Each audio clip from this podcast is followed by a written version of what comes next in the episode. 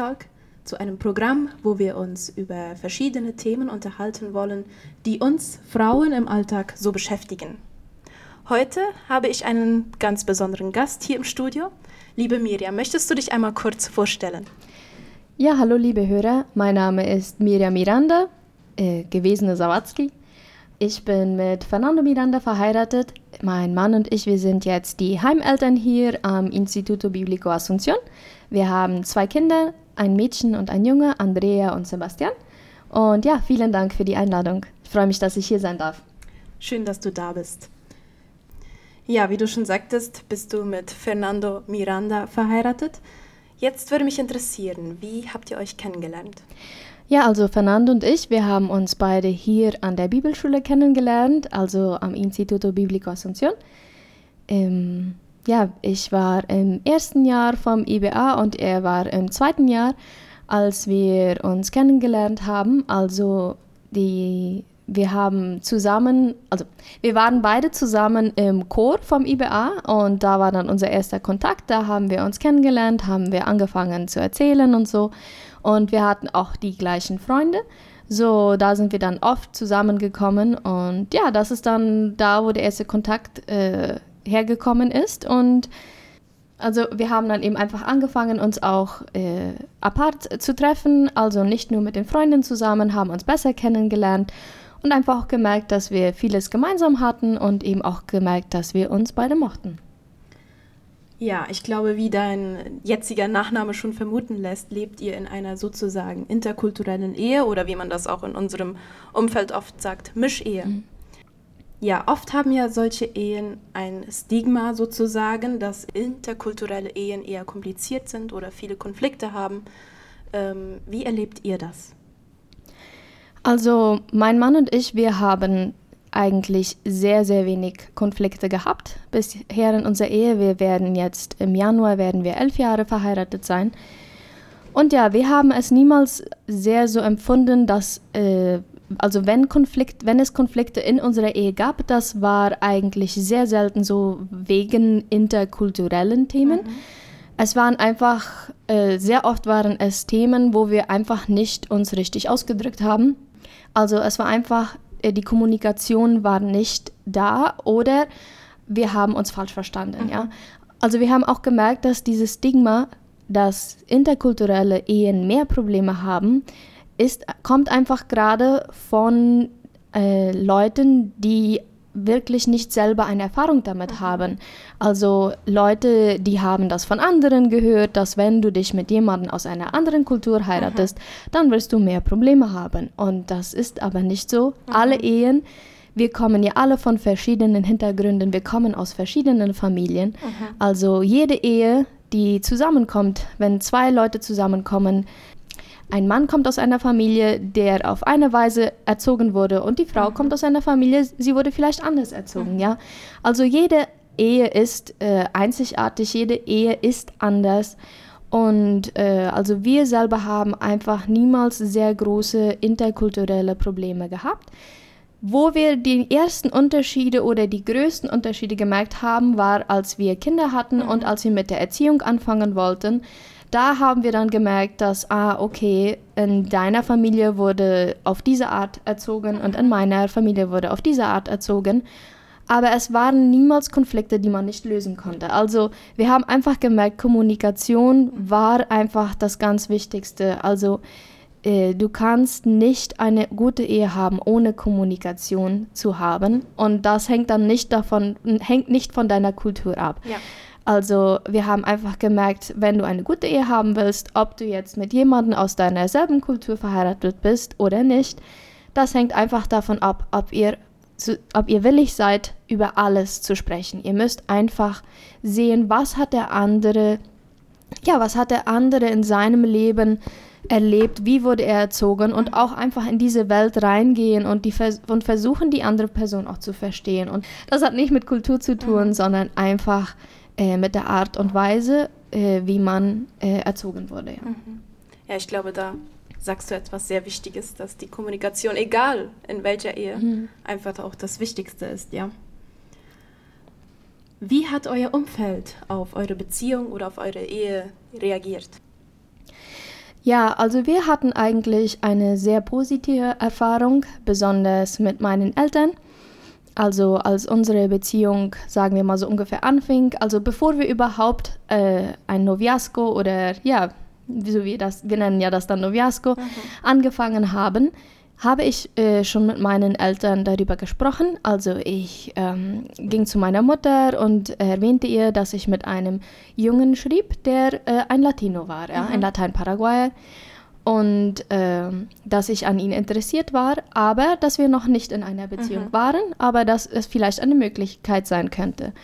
Und meine Eltern haben sehr positiv darauf reagiert. Äh, meine Mutter machte, machte auch das Kommentar und sagte, na, wir hatten dich sowieso niemals mit einem Mennonit gesehen. so. das, das fand ich sehr interessant, mhm. das hatte ich nicht erwartet. Mhm. Und, aber war auch, sehr, war auch sehr erleichtert, weil ich eben einfach auch von vielen Freunden und auch von anderen Bekannten gehört hatte, dass oft gerade besonders die Eltern ähm, ein, eine, ja, vielleicht nicht so eine sehr positive ähm, Reaktion auf, auf, diese, äh, auf diese Nachrichten hatten. Mhm. So, und auch was mir sehr ähm, geholfen hat, war, dass meine Eltern auch sagten, dass sie Frieden darüber fühlten und dass sie auch bereit waren, ihn kennenzulernen und auch seine Familie. So, von, da, von, von der Seite hatten wir eine sehr positive Erfahrung. Äh, natürlich waren nicht alle Erfahrungen positiv. Wir hatten einige Leute in unserem Umfeld, die waren nicht ähm, sehr äh, positiv äh, über diese Beziehung. Aber ähm, ja, und, und das fiel dann schwer. Mhm. Aber wir waren sehr dankbar, dass gerade, dass meine Eltern okay damit waren mit dieser Beziehung ähm, meine, mein Großvater, der war eine von diesen Personen, der war etwas schockiert darüber, dass mhm. äh, ich jetzt mit jemandem aus einer anderen Kultur äh, zusammen sein wollte. Und dieses war auch alles, bevor wir überhaupt äh, ein Noviasco angefangen hatten. Und äh, wir haben dann aber äh, kommuniziert, wir haben gesprochen und ich habe ihnen dann auch einfach vieles erklärt. So, und als wir dann sprachen, merkte ich dann aber auch, von wo diese Vorurteile kamen, ja. Also er hatte einfach äh, negative Erfahrungen gehabt mit äh, Leuten aus der äh, Latino-Kultur. Und ich merkte eben einfach, ah, okay, dies ist, dies ist, warum er auf diese Weise mhm. reagiert. Und dann haben wir einfach auch weiter kommuniziert und einfach weiter gesprochen und dann habe ich auch gemerkt, okay, er erkennt ja Fernando auch nicht. Mhm. Und dann habe ich ihm auch einfach vorgeschlagen, dass er doch Fernando erstmal kennenlernt, ihn einfach ja mit, persönlich mit ihm doch auch erzählen kann und sehen kann, was für eine Person er ist.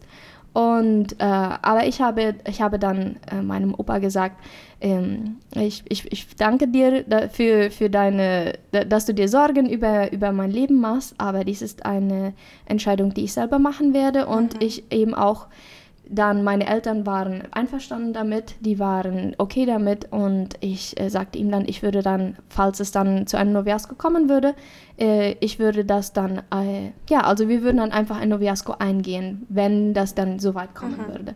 Und er war dann auch äh, einverstanden damit und ich glaube, er war auch einfach sehr dankbar, dass wir darüber gesprochen hatten, dass wir offen darüber reden konnten und dass, ja, dass er einfach davon wissen konnte, bevor überhaupt etwas angefangen hatte, mhm. ja. So, und dann waren da auch diese eben viele andere Leute, die dann eben jetzt schon weiter ab. Da waren dann mehrere Leute, die hatten ihre Bedenken, aber ähm, ja, also sehr, sehr viel negative ähm, Erfahrungen haben wir äh, Gott sei Dank dann jetzt nicht gehabt. Mhm. Ja, du äh, erwähntest, dass eben auch einige negative Reaktionen oder einige Menschen mit Bedenken über eure Beziehung dachten. Ähm, aber du hast da was sehr Gutes gesagt und das hat, war auch schon vorher einmal vorgekommen in unserem Gespräch, die Kommunikation.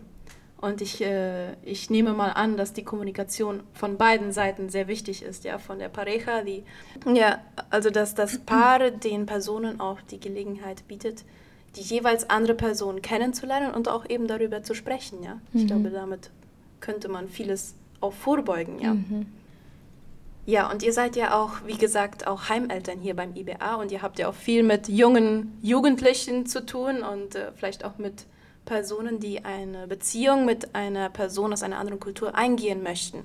Das ist ja hier ziemlich normal am IBA, ja, dass ja. hier verschiedene Kulturen aufeinandertreffen und äh, einige lernen sich dann auch kennen.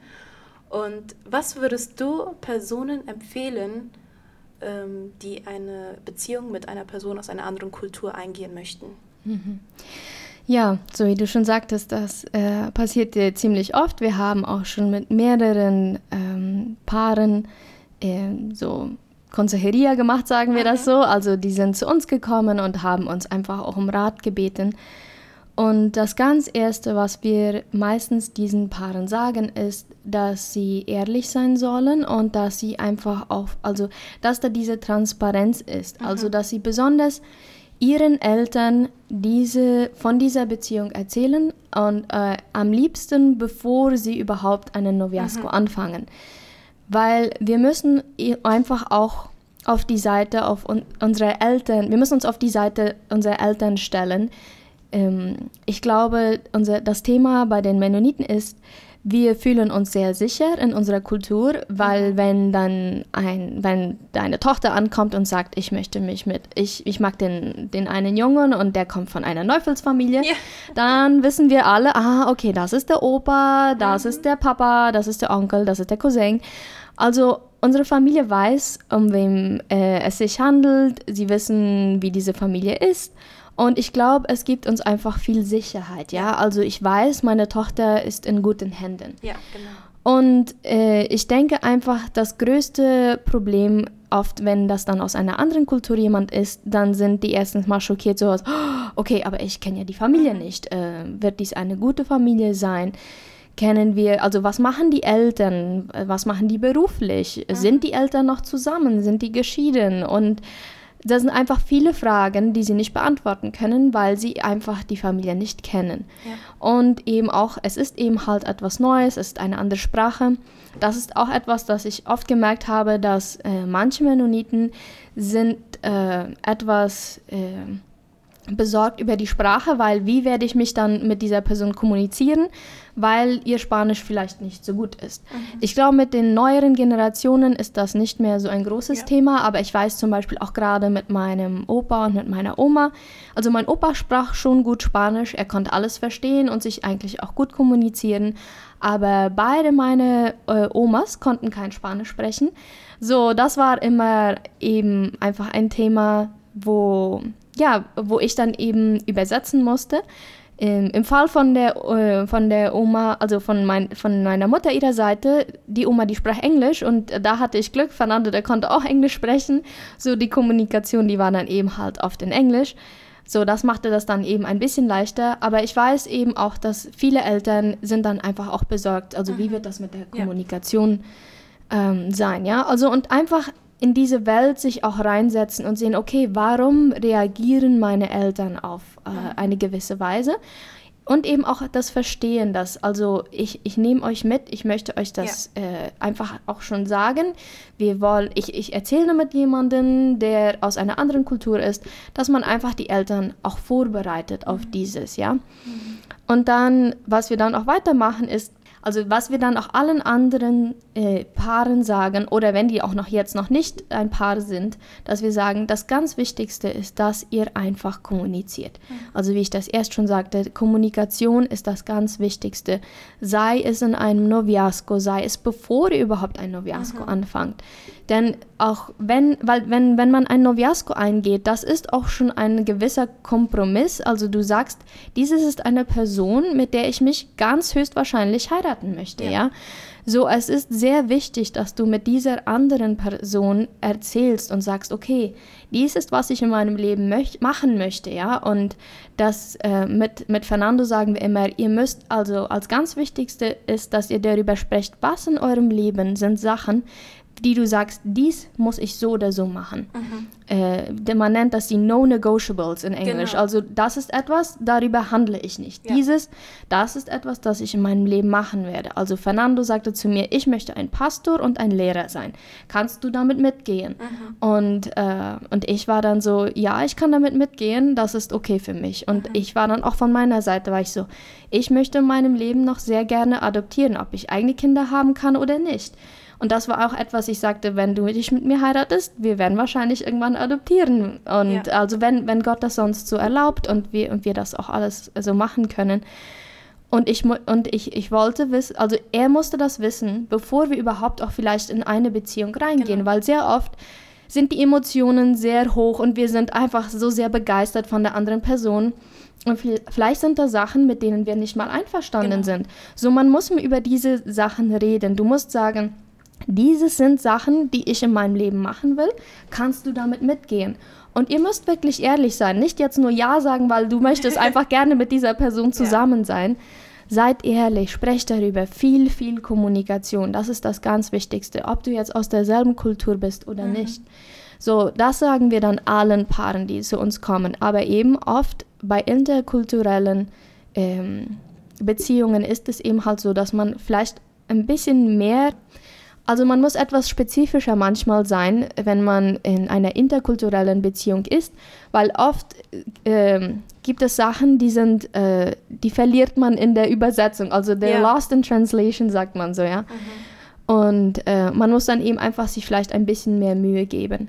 Und doch aber gibt es manchmal ähm, auch Beziehungen, wo diese interkulturellen äh, Unterschiede äh, ein Problem sind. Mhm. Und dann muss man eben auch darüber reden und einfach sich in die Welt des anderen reinsetzen. Also diese Person hat ihr Leben lang alles auf diese Art genau. empfunden und äh, erfahren und dann muss ich da auch reingehen und sehen, ah, okay, also ich habe das auf diese Weise erfahren und du hast es auf eine andere Art erfahren.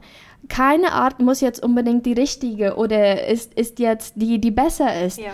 Es ist eben einfach anders und wir müssen das eben verstehen und wissen, dass vielleicht auch in der Zukunft, wenn man sich, wenn diese rosa-rote Brille runterkommt, oft kommt es dann eben halt zu Konflikten.